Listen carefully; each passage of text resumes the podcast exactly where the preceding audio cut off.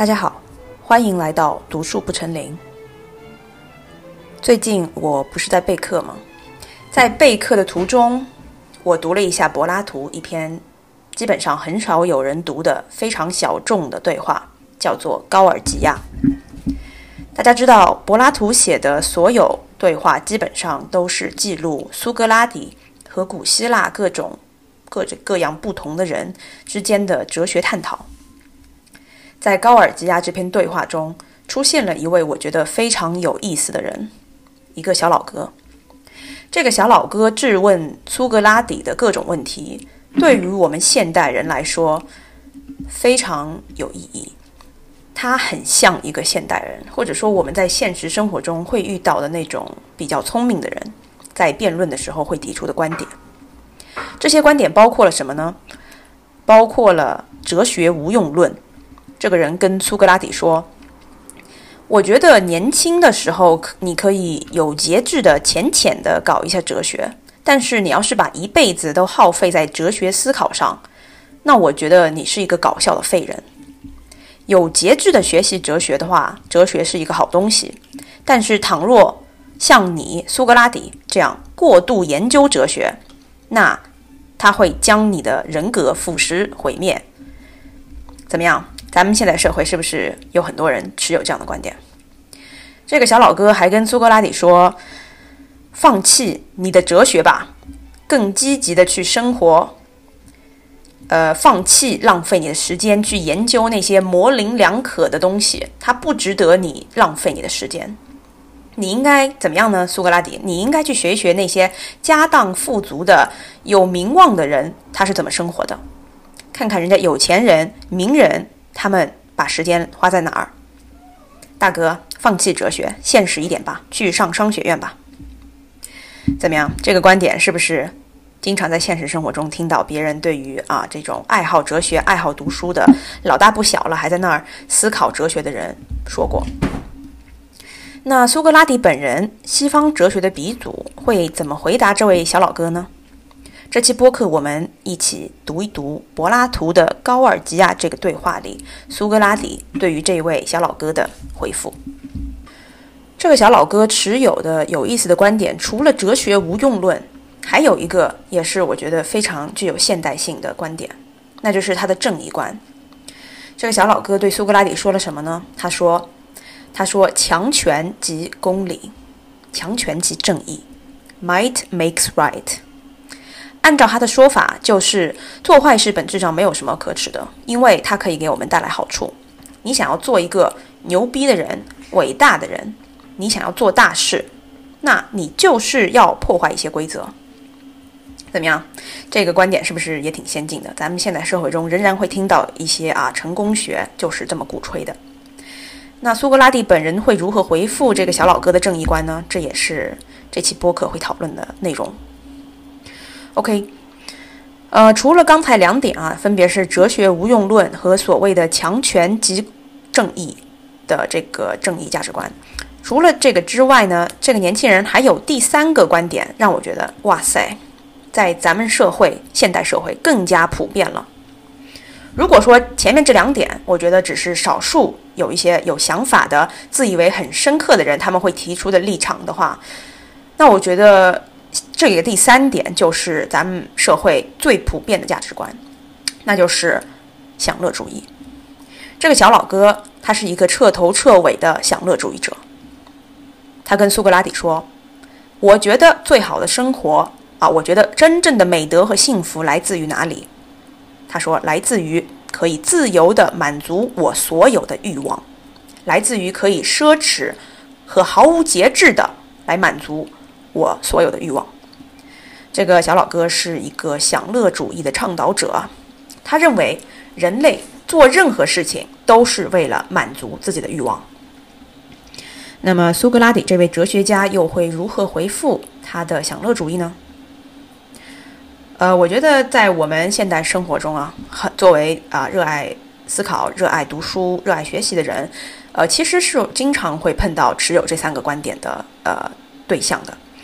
我相信，肯定会有长辈跟我们说过什么哲学无用论啊，让我们学一学有钱人是怎么过日子的啊，或者是，嗯，很多觉得想要做大事就要去做坏事，就是不能够怕做坏事这样的年轻人，以及呢到处都是信奉享乐主义的人。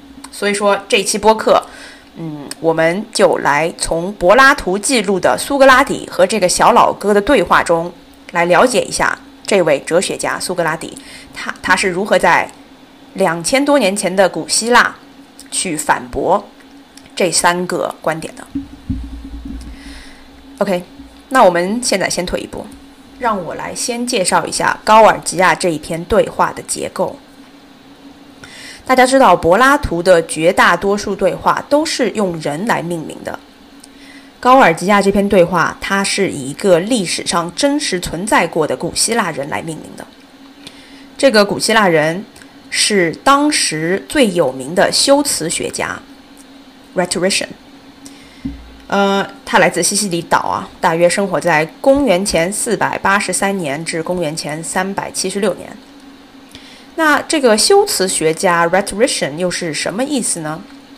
呃，用我们的话来说，就是一个演讲老师，他的职业是卖课，卖课给谁呢？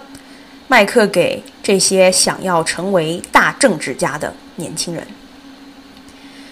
卖什么样的课呢？他卖课的这个内容就是教别人语言的艺术，啊，如何通过煽动性的语言来说服古希腊的选民把票都投给你。这个就是这个老师他卖课的内容啊。呃，这个老师高尔基亚，呃，也是这篇对话的，就是以他来命名的。这篇对话分为三部分，它其实包含了苏格拉底和三个不同的人的对话。第一部分呢，就是苏格拉底和这个演讲老师高尔基亚的对话。呃，这是两位极其聪明的演讲者之间的博弈。因为苏格拉底在某种程度上来说，他也是一个演讲老师，他的哲学辩论也是在教别人某一种语言的艺术。所以说，这个对话的第一段呢，是两位老师之间的博弈。第二部分是苏格拉底和高尔吉亚门下大弟子的对话，啊，他和高尔吉亚讲着讲着，高尔吉亚的大弟子就听不下去了，他就跳进来插嘴，并且开始骂苏格拉底。于是这个对话就进入到了第二部分。然后这个对话的第三部分才是我们这个播客的内容。第三部分呢，就是苏格拉底跟这个小老哥啊，这个小老哥叫做。加里克勒 （Callicles） 之间的对话。加里克勒呢，就是我刚才在播客一开始跟大家说的那个相信哲学无用论、相信强权即正义、相信享乐主义的这个小老哥。啊，如果你对这个对话的前两半、前两部分感兴趣的话呢，可以自己去搜一搜柏拉图的这篇对话《高尔基亚》（Gorgias）。但是这期播客我们重点讨论的是。第三位小老哥持有的这三个啊世界观，以及苏格拉底是如何反驳他们的，也就是说，呃，我们讨论的是高尔吉亚这篇柏拉图对话的第三部分。那加里克利啊，这个小老哥又是谁呢？这一整个对话，它发生的地点就在这个小老哥的家里，他是这个房子的主人。呃，在这里。我跟大家插一个嘴，就是如果你想要开始阅读柏拉图对话的话，你一定要注意每一篇对话它发生在什么地方，它发生在城邦里，还是发生在城邦外？它发生在某个人的家里，还是发生在一个公共场合，人来人往，谁都可以听见的场合？它是发生在法庭上，还是发生在庙宇外面？啊，这个柏拉图对话，它一开始一定会交代这篇对话发生的地点。这个地点也暗示了这个对话的内容，嗯，它是会被这个地点的场景所影响的。因为苏格拉底在公共场合能说的话，和他在私人的家里能说的话是不一样的。在这个在在高尔吉亚这一篇对话的一开始，柏拉图就记录了，他说：“这个小老哥在他家里搞派对，啊，这个他应该是一个有钱人。”因为他在家里面搞一个私人派对，竟然邀请了高尔吉亚这一位当时在古希腊最有名的演讲老师。那小老哥为什么要邀请他呢？我们可以想象，这个小老哥之所以邀请了高尔基亚去他们家开派对，大概率是因为他想要买课，他想要接受这个老师的指导，学习演讲的艺术，成为大政治家，走上人生巅峰。这一点呢，不光光在我。我们等一会儿要听的，他这三个论点之中去可以去思考，他为什么会持有这个论点，他的论点跟他的野心有没有关系？当然，呃，如果我们去读一读这个对话的话，就发现他在跟苏格拉底聊天的时候，也会体现出来，他非常崇拜古希腊历史上那些最著名的领袖，比如说，呃，波斯大帝 Xerxes，还有古希腊的一些非常，嗯。流芳百世的呃领导人，像 Pericles、Themistocles 等等等等等等。OK，那这个小老弟在他们家搞派对，邀请了高尔基亚这位演讲老师，关苏格拉底什么事儿呢？苏格拉底又没有被邀请，对吧？在这个对话的一开始，当苏格拉底出现在这位小老哥的家里的时候，这个小老哥很惊讶，他说：“诶，苏格拉底你怎么来了？你来这儿干嘛呢？”他非常惊讶，苏格拉底竟然有兴趣出现在他们家。那这个事情为什么值得惊讶呢？如果我们去读柏拉图的其他对话，就会发现，在很多情况下，在那个对话的在那些对话的开头，柏拉图都会表明，苏格拉底其实是被迫出现在某一个场合，要去跟某一个人讲话的。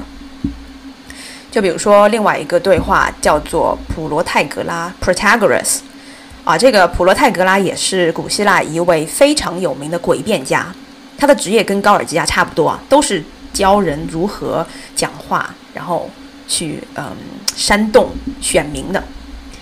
在那个对话中，苏格拉底就是被迫去见这个普罗泰戈拉的。再举一个另外的例子，比如说柏拉图最著名的作品《理想国》里。在理想国的一开始，我们也，我们也发现苏格拉底是被迫留下的，他是被迫进行接下来的这一番谈话的。所以说，高尔吉亚这一篇，它非常有意思的一点就在于，这个对话的一开始，嗯，苏格拉底是自愿出现的。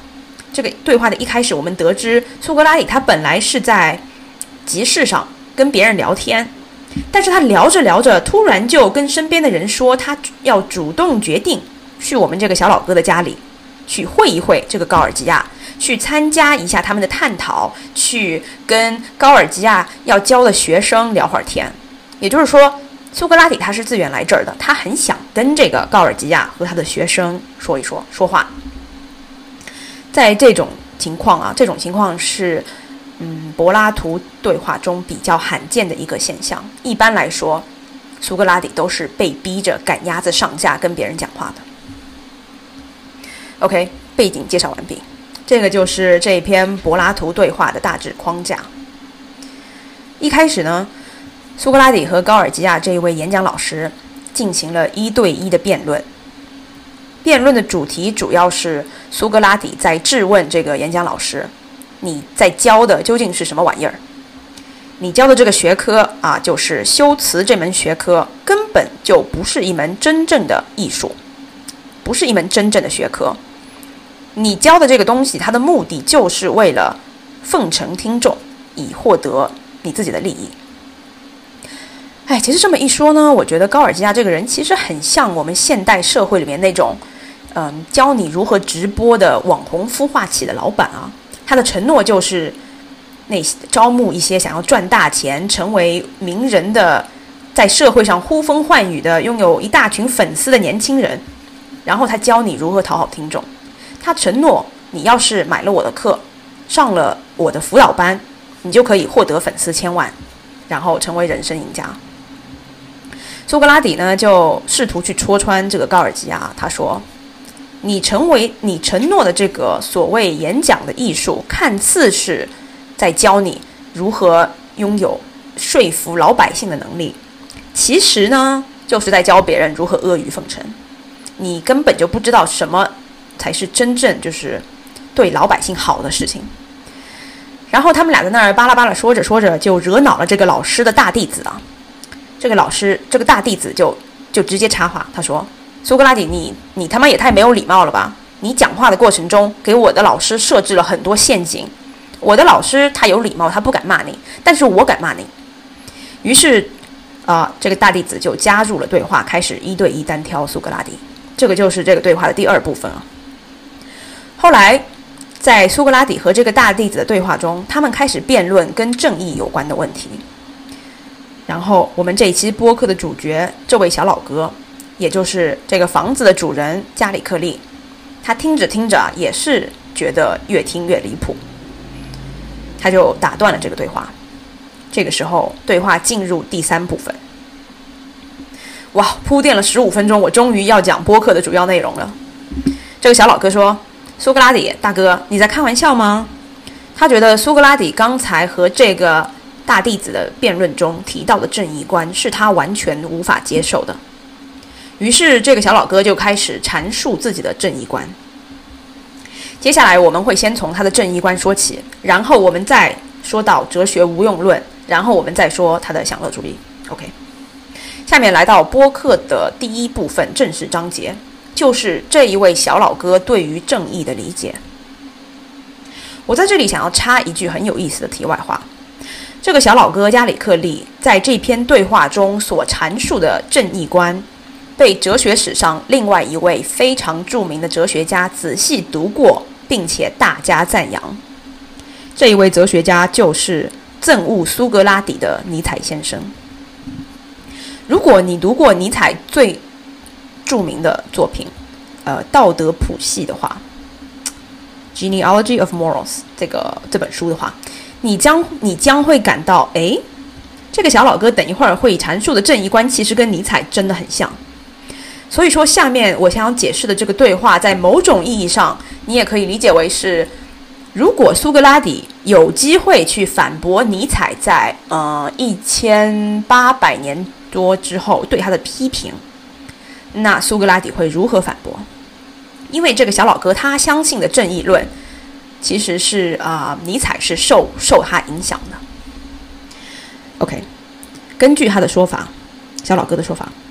这个世界上最根本的区别是强者和弱者的区别，也就是自由人和奴隶的区别。这个小老哥相信，这个世界上存在着自然法则，存在着符合自然法则的正义。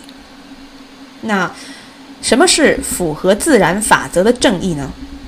就是强者值得拥有更多的社会资源。他们值得拥有更多的权利，他们应该统治弱者，这就是符合自然的正义啊，他所谓的 natural justice。那但是为什么我们社会里理解的正义并不是如此定义的呢？为什么我们相信人人平等？这个老哥就说，因为符合传统的正义 （conventional justice） 不是自然正义，不是 natural justice。呃，这个这个符合传统的正义，它不是由自然制定的，它是由弱者制定的。这些弱者，因为他们在自然的状态中不断的被强者踩在脚下，但是他们有一个优势，他们人数多，因为强者永远都是少数嘛。于是这帮弱者就聚集在一起，制定了法律和习俗，并且通过法律和习俗规定。重新定义了传统正义，他们的目的是什么呢？就是为了剥夺强者应有的权利和社会资源。他们想要控制强者，支配强者。他们告诉强者：“你不配拥有比我们拥有更多的东西。我们强，不管你是强者还是弱者，我们都应该拥有，我们都应该拥有同样的社会资源。”根据这种弱者定义的正义。人和人之间拥有的东西应该是平等的，强者并没有资格获得更多的资源。所以说，对于这个小老哥来说，他区分了自然正义和传统正义 （natural justice） 和 conventional justice 的区别。对于他来说呢，人人平等是反自然的，它只是一个社会规定的东西，而且是一个由弱者规定的东西，是弱者制定的惯惯例。一个由多数人制定的压制少数人的惯呃惯例，一个由下位者制定管理上位者的惯例，因为弱者看不惯强者获得更多的资源，于是绵羊们联合起来颠覆了自然法则，规定狮子没有资格吃掉它们，狮子只能吃跟它们分量一样的草。对于这个小老哥来说，什么是真正的正义呢？正义对他来说，就是好人应该拥有更多，坏人应该拥有更少。实力强的应该拥有更多，实力弱的应该拥有更少。正义就是强者统治弱者。他说，当波斯大帝 Xerxes 征服了古希腊的时候，从一从波斯一直打到我们古希腊的时候，虽然说违反了我们古希腊的法律。但是他遵循了自然法。当一个强者足够强的时候，他就不需要去遵循传统正义了，他不需要遵纪守法。对于一个强者来说，他值得获得更多，他值得去征服全世界。狮子吃掉了绵羊，伟大的波斯国王把不断的扩张他的帝国版图。这对于这个小老哥来说，只是自然正义的光芒刺破了传统正义的枷锁。所以，我们现在就来到了这个小哥的第一个观点啊，强权即正义。哎，听到这儿是不是觉得，嗯，还挺有道理的？这不是一个，这不是一个很蠢的观点，恰恰相反，这是一个非常聪明的，而且还是有一定的逻辑的观点。但是，这个观点可能会带来一个很残酷的结局。我们用现代政治的角度去理解这个小哥刚才阐述的观点，如果他说强权即正义的话。那么希特勒要是能够占领波兰，他就有权利去占领波兰，扩张他的领土。希特勒就是正义的。下面我们来听一听苏格拉底是如何质疑这个小哥的这个观点啊。苏格拉底提出“强权即正义”这个结论，和这位小老哥一开始说的。强者天生就应该统治弱者，并且拥有更多资源。这两个观点之间是相悖的。为什么相悖呢？苏格拉底问他说：“OK，OK，你觉得强权即正义的话，那你刚才还在反驳我们古希腊社会宣扬人人平等，你反对多数人制定的正义，你反对多数的人这这帮弱者制定的正义。”你反对由弱势群体统治的民主雅典，你反对下位者去统治上位者，你反对绵羊联合起来吃狮子，你觉得这是不公正的，因为你觉得这些绵羊他们不配统治狮子。但是这群弱者在你的定义中，他们难道不是强权吗？虽然说他们天生是弱者，但是他们人多呀。在古希腊这个民主城邦里，人多代表着更强大，更强大代表着他们有更多的权利。如果强权真的代表了正义的话，那你又是站在什么立场上反对一群弱者制定的正义呢？如果弱者拥有强权的话，那为什么弱者就不可以统治强者呢？苏格拉底这个反问啊，带出了一个很重要的问题，可能这个小老哥自己都没有意识到的一点。那就是这个小老哥，他真正欣赏的不是强权，而是一些跟强权没有关系的品质。这些品质可能是智慧，可能是勇气。这个小哥他绝对不是一个崇尚不道德的流氓，恰恰相反，苏格拉底试图去证明他是一个深深的致力于正义的一个道德感很强的人。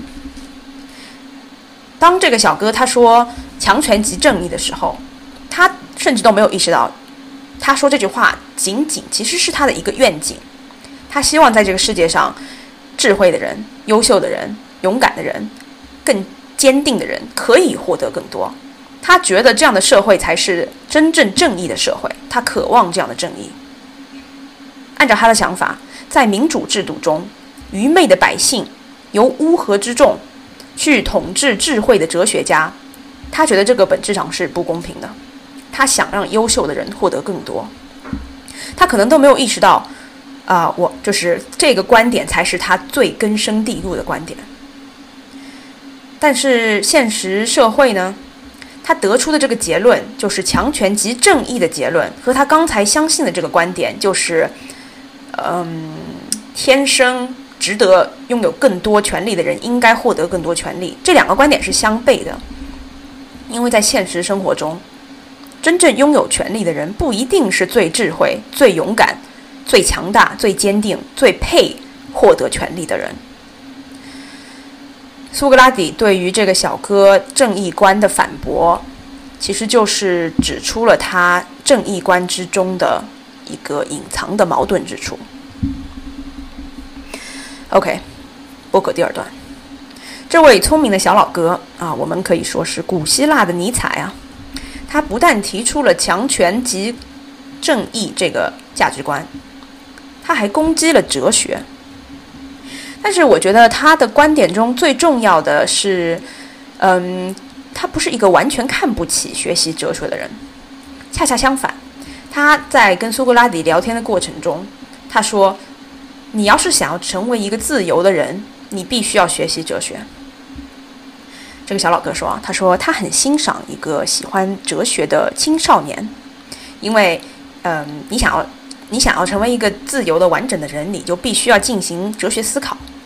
如果一个青少年他不学习哲学，从小老哥的角度来说，这个青少年就是不自由的，因为这个青少年他不够向往成为一个优秀的、品德高尚的人。OK，但是他接着输出啊，他说他接下来输出的内容呢，我觉得可能会有很多人赞同，也会有很多人想反对，但是不知道如何反对。这个小老哥接着跟苏格拉底说，他说。他觉得一个搞哲学的中老年人应该挨打啊，就应该被打几个大耳刮子，因为他觉得一个搞哲学的中老年人太出世了，他不够入世，他因为他不够入世，他就会渐渐的变得缺乏人样。啊，你可能听到这句话之后，你会觉得这个小老哥他是在骂苏格拉底吧？因为苏格拉底他是一个搞哲学的老年人啊，对吧？但是。我觉得他跟苏格拉底这段对话最有意思的地方，在于他说出这句话不是出于对于苏格拉底的指责，恰恰相反，他是出于对于苏格拉底的关心。啊，了解过历史或者是读过柏拉图最著名的对话的同学，《苏格拉底的审判》这篇对话的同学都知道，苏格拉底后来是被古希腊大法庭判定。是古希腊呃雅典城邦的叛徒，并且苏格拉底以不虔诚和腐蚀雅典青年思想这个罪名被判处了死刑，然后他就喝毒酒把自己给毒死了。当你知道这个苏格拉底的结局之后呢，再去看这个小老哥下面对于苏格拉底说的话，就会觉得非常微妙了。这个小老哥是怎么说的呢？他说：“苏格拉底。”我是你的朋友，你拥有崇高的灵魂和高尚的本性又有什么用？你这个搞哲学的老年人，你没有能力去向大法官巧舌如簧地说服他们，你没有能力去说服他们。但是高尔吉亚老师不一样啊，高尔吉亚可以教我们如何说服他们帮我们脱罪。你没有能力自保啊，苏格拉底。所以说。你不认为你这样毫无防备、毫无自保能力、无法帮助自己的搞哲学是一件令人可耻的事情吗？如果有人把你告上法庭，如果有人指控你正在搞腐蚀别人思想的活动，如果有人要求处死你，那你就死定了。这个小老哥在他演讲的最后，试图劝说苏格拉底彻底停止搞哲学。这个小老哥说。说句实话，你们这种搞哲学的太无力了，无力到什么程度？我现在甩你一个大耳刮子，你都不会受到任何惩罚。啊，你能相信吗？这是在两千年前啊，两千多年前，一个小老哥对于人类西方哲学史上第一位哲学家，第一位真正的哲学家说的一番话。我觉得他的这番哲学无用论，比起现代社会很多家长或者是呃旁人啊指责哲学无用的观点要深刻的多了。因为他的出发点不是质疑和不解，恰恰相反，他的出发点是对于苏格拉底这种生活方式的关心和恨铁不成钢。苏格拉底的品德再高尚又怎么样？他还不是被人误解，还不是被人给搞死了？他连自保的能力都没有。这个小老哥觉得，任何成年人，任何严肃的成年人都不应该把时间浪费在搞哲学这件事情上。相反，他们应该花时间像高尔基亚这样的老师学习如何驭人之术，如何演讲，来熟悉这个城市的法律，得以控制别人，让别人给他投票，让自己心想事成。这个小老哥在最后明确表示说：“嗯，有人可以走到苏格拉底面前打他一个耳光，你都对此无无能为力。一些下等人可能会让苏格拉底受审，你将无力为自己辩护。”这番这番话明显是对于苏格拉底多年之后真正要遭受的这个审判命运的一个暗示。这位小老哥他喜欢并且尊重苏格拉底，这点非常重要。他担心。苏格拉底会成为一个被劣等的乌合之众压垮的优秀人类。他担心苏格拉底是一头即将被羊群消灭的狮子。这就是为什么一开始我先讲了正义论、正义观这个论点，因为我觉得这两个观点，就是这个小哥的正义观和这个小哥的哲学无用论，其实不是分开的。他内心对于自然正义的渴望。恰好是他对于苏格拉底命运的悲愤，他对于哲学家这种生活方式产产生的那个慷慨激昂的警告，他明确的警告苏格拉底：你不能不应该坚持这个生活方式了，因为你连自保的能力都没有。嗯，我觉得正是因为苏格拉底看出来了这个小老哥对于哲学家或者说是哲学思考的批评。恰恰好是出自于他对于哲学的关心。小老哥是一个充满了关心和担忧的朋友，而不是一个充满了敌意的质疑者。所以说，嗯，苏格拉底的回复还是挺令人感动的。他是怎么说的呢？苏格拉底说：“小老哥，你劝我不要搞哲学了。”你劝我要去跟高尔基亚这个演讲老师学习如何育人，如何成为网红，如何拥有千万粉丝去讨好雅典老百姓，如何说讨好雅典老百姓的话，让老百姓喜欢我，而不是想要讨伐我，认为我在搞一些什么他们听不懂的什么真理呀、智慧呀这种很危险的思想。苏格拉底说：“他说，嗯，我觉得我这种哲学家呢，和高尔基亚这种心灵导师。”我们两种人都是在试图去改变人的思想，但是我们的区别就在于，我在试图探索什么是对于思想有好处的真理，而高尔基亚只是在讨好老百姓，他只是在说让思想感到愉悦的一切屁话。我在乎的是什么样的思想可以将人引向真善美。高尔基亚在乎的是什么样的思想可以快速的满足老百姓，让他们获得快感。我和高尔基亚的区别就好像是一个医生和一个厨子的区别一样。然后苏格拉底让这个小老哥想象了一个场景：一个法庭，呃，一个法庭上，医生被厨子告上了法庭，审判员呢是一群小屁孩，由这群小孩投票决定医生要不要受到惩罚，被处死。然后这个厨子就开始指控医生啊。厨子说：“孩子们，看看这个医生，他在你们身上动手术，强迫你们喝下很苦的药汁，不让你们喝碳酸饮料，不让你们吃甜食。不像我，我我是个厨子，我让你们享受许多愉快的事情。你们想吃什么，我就给你提供什么。”我给你们带来了真正的好处和恩惠啊，而这个医生呢，他只给你带来了痛苦。我们要把这个医生给处死。这个是苏格拉底的小故事啊。苏格拉底说：“我就是那个医生，我知道这个医生知道身体什么是对于身体真正是好的，那就是健康。”嗯。苏格拉底说：“我作为哲学家，我在探索的是什么对于灵魂是真正好的，那就是智慧。然后呢，那个取悦乌合之众的演讲老师高尔基亚，他就是那个厨子，他根本就不在乎，正如那个厨子不在乎什么是身体对于身体真正好的东西。这个时候呢，这个小老哥接着问啊，他说：“他说苏格拉底，你没有回答我的问题啊！我刚才说的是你没有能力去帮助你自己，你不感到为此你不感到羞愧吗？你这么你连保护自己的能力都没有。”苏格拉底说：“他说，对于我来说，帮助自己的意思。”不是获得一个好名声，或者是赚很多钱，或者是在城邦里拥有很多权利。帮助我自己的意思是，让我在心里知道我没有对我自己和对于别人做任何不公平的事情。苏格拉底说：“如果我是因为缺乏讨好大众的花言巧语而被判有罪处死了，那我也能坦然接受我的死亡。”因为对于我来说，真正的自我帮助就是在灵魂上、在精神层面感到问心无愧，在其他层面对我来说只是次要的。啊，所以说这是一个有点悲伤的回答。对于这个小老哥来说，他可能无法接受这个回答，他觉得这样的结局是不正义的，他觉得这是不公平的。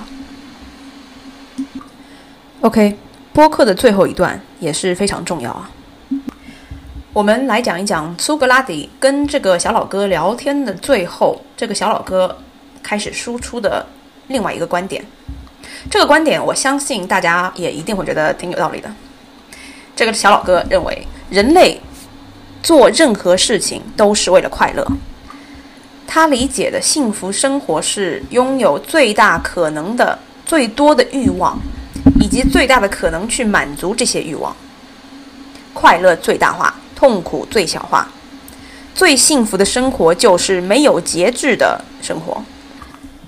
也是因为这个原因啊，这个小老哥觉得暴君，也就是说皇帝的生活是最快乐的生活，因为只有你一人之上万人之下了，那你才可以拥有最离谱的愿望，并且拥有最大的能力去满足你脑海中可能出现的任何一种愿欲望。这个观点我甚至都不需要过多传阐述，我相信我们生活中很多很多人都信奉这个观点。我甚至觉得我们社会的主流价值观，很多人觉得拼命工作的意义就是为了过这样的生活，就是为了获得足够多的能力去满足足够离谱的愿望。那苏格拉底试图反驳这个小哥的享乐主义观点，他是怎么反驳的呢？苏格拉底问他。嗯，小老哥，难道你不觉得你刚才描述的这个生活，它本质上是痛苦的，而不是快乐的吗？你刚才描述的这种生活方式，就是欲望不断扩张，然后不断去满足这些扩张的欲望的这个生活方式，难道不像是一个人在不断的试探，试图去填满一个正在漏水的罐头？然后你永远都填不满那个罐头，因为这个罐头一直都在漏水。啊，这个小老哥不为所动，他说：“我不管，我不听，我仍然是一个享乐主义者。你没有成功的说服我。”呃，苏格拉底用的下一个方法呢，在某种程度上成功了，让这个小老哥承认了他这种享乐主义的观点有问题。但是他在承认他有问题的同时，苏格拉底同时也激怒了这位小哥。因为他下面要讲的这番话有一点不要脸啊。苏格拉底是怎么说的呢？他说：“OK，小老哥，按照你这个说法，最快乐的人就是产生了一个欲望，然后去满足这个欲望的人生，对吧？”小哥说：“对，对，没错。”那苏格拉底说：“按照你这个说法，一个肚皮很痒，然后可以不断的伸手去抓自己的肚皮解痒的人，因为……”他在这个过程中不断的解除了自己对于痒的欲望，那他就是一个快乐的人，对吧？如果最好的生活就是不断的去满足欲望来获得无尽的快乐，那我要是穷尽一生去抓痒，那我是不是就是可以获得一个快乐的人生？苏格拉底这个抓痒的比喻啊，其实是有一个更加黑暗、更加上不了台面的意思。这个意思呢，这个小老哥肯定是听得懂的。用我们现代的话来说，苏格拉底说的就是：如果最好的生活是可以长期满足你的欲望的生活，那假设你的欲望是猥亵儿童；如果这个欲望可以一直得到满足，那一个儿童猥亵者，他通过不断猥亵儿童，他可以获得一个最好的生活吗？他可以过一个圆满的人生吗？啊，这就是为什么我说苏格拉底这个观点有点不要脸，因为苏格拉底这话一说出来，这个小老哥就对于苏格拉底这句话这这这个这个问题啊感到非常恶心。他说：“苏格拉底，你把我们这个谈话引向这样的事情，你不感到羞耻吗？你要不要脸？”那这个小老哥对于苏格拉底刚才描绘的这个儿童猥亵者，可不可以通过享乐满足欲望来获得最好的人生，这个观点感到厌恶。那苏格拉底就其实他利用了这个小哥产生的这种厌恶的情绪来证明，你本质上不是一个彻头彻尾的享乐主义者，你没有办法始终如一的觉得只要欲望可以得到满足，那你的人生就可以得到快乐。在这个之外，你还需要一个别的观点。这个观点就是，呃，一个正确的价值序列。这个小哥他真正渴望的欲望满足，需要一定的对于呃真善美的定义。他希望有一个标准，还是可以证明哪一些享乐是正确的，哪一些享乐是错误的。也就是说，即便他声称自己是一个享乐主义者，在本质上，这个小哥仍然需要一个道德谱系。他真正渴望的不是所有的欲望都可以得到满足，他渴望的是良善的欲望可以得到满足，邪恶的欲望，比如说猥亵儿童，不应该不配得到满足。OK，播客到这里就接近尾声了。我想说的是，我觉得苏格拉底和这个小哥的对话，对于我们现代人其实是其实是很息息相关的，甚至适用于生活中绝大多数人。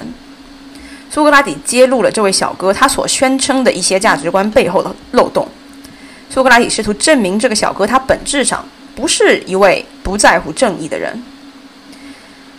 虽然说苏格拉底也没有把这个小哥的道德标准拉得有多高，但是我觉得他做的最有力的一件事情就是他向这个小哥证明，你本质上仍然是一个渴望正义的人。你并没有像自己宣称的一样不在乎道德，不在乎传统正义，你只是想，你只是希望可以享乐。OK，这一期播客就到这儿吧。如果你从来没有读过柏拉图的对话，那我希望这一期播客可以是阅读的开始。我们下次再见，拜拜。